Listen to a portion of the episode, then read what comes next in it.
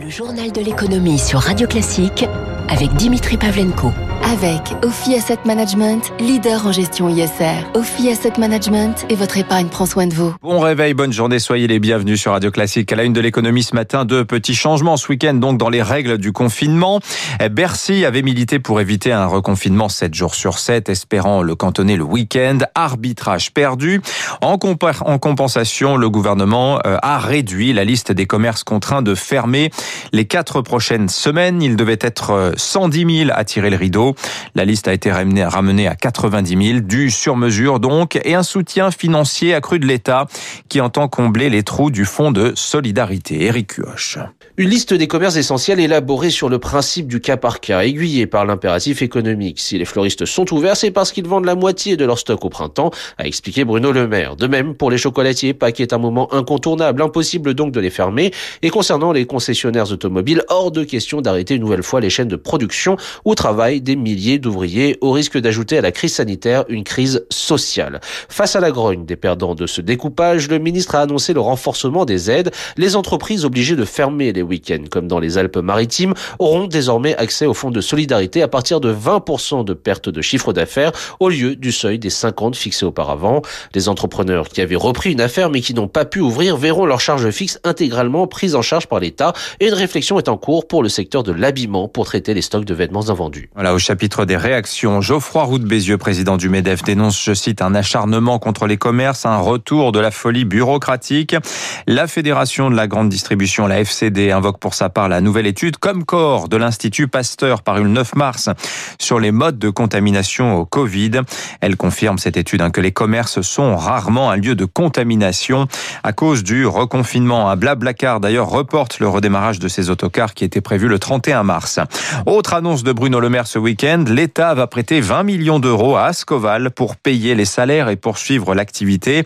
La Syrie est dans une mauvaise passe hein, depuis la faillite du Britannique Greensill qui était l'argentier du propriétaire d'Ascoval, le Britannique Liberty Steel.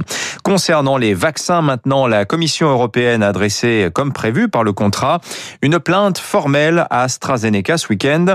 Bruxelles menace de bloquer les exportations de doses produites pour le laboratoire dans ces deux usines européennes sous-traitantes, en Belgique et aux Pays-Bas.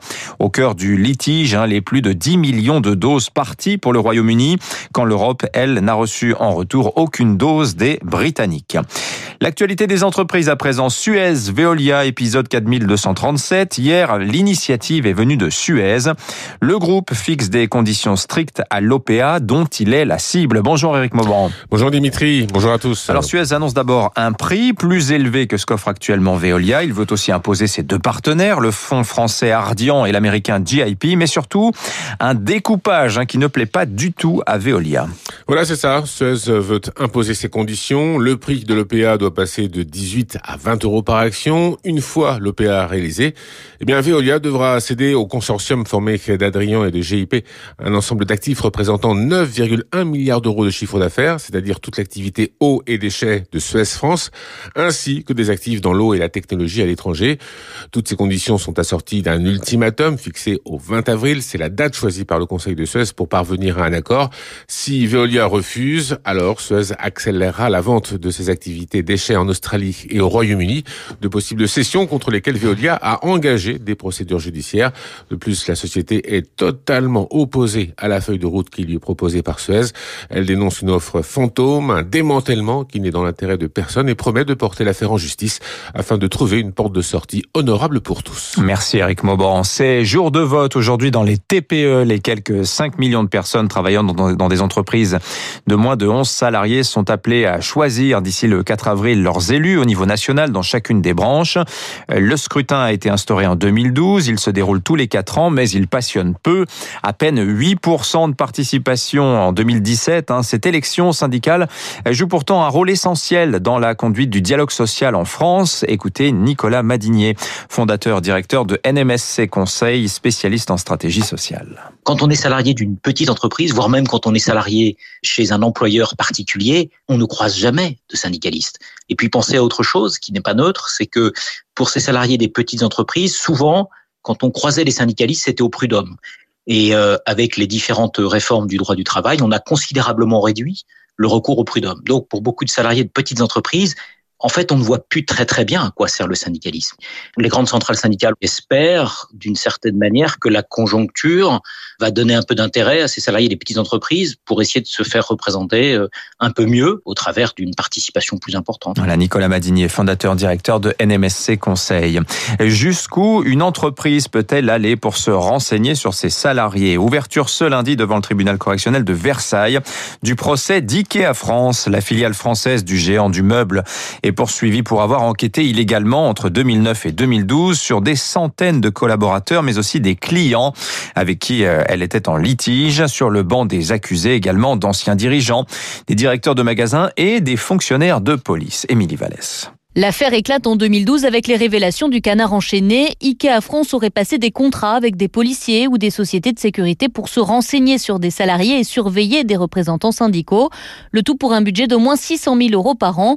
Ossine Redouani, délégué CGT de l'enseigne, est partie civile dans ce procès. Au moment donc de mon embauche, pendant que j'étais en période d'essai, Ikea a fait une demande et a obtenu mon casier judiciaire, ce qui est complètement illégal évidemment. À l'ouverture du magasin de Rouen, l'ensemble des candidats de ce magasin avaient été concernés par la pratique et il avait des recherches sur certains comptes bancaires, vérifie le train de vie de tel ou tel salarié. Donc ça ne pouvait pas être quelque chose d'isolé, c'était automatiquement quelque chose d'institutionnalisé, c'est devenu une pratique d'entreprise. Il n'y a jamais eu de système d'espionnage généralisé, clame de son côté maître Emmanuel Daoud, l'avocat d'IKEA France.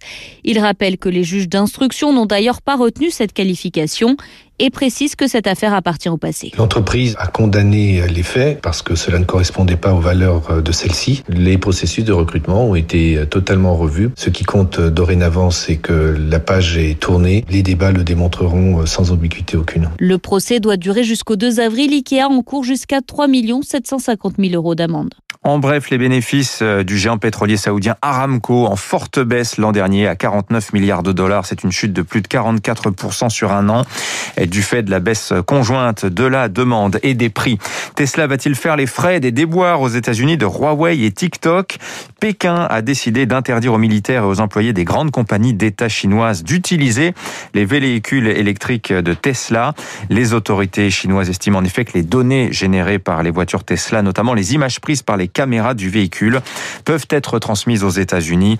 Elon Musk s'en est défendu samedi. L'enjeu est énorme pour Tesla. La Chine représente pour euh, la compagnie déjà le quart de ses ventes.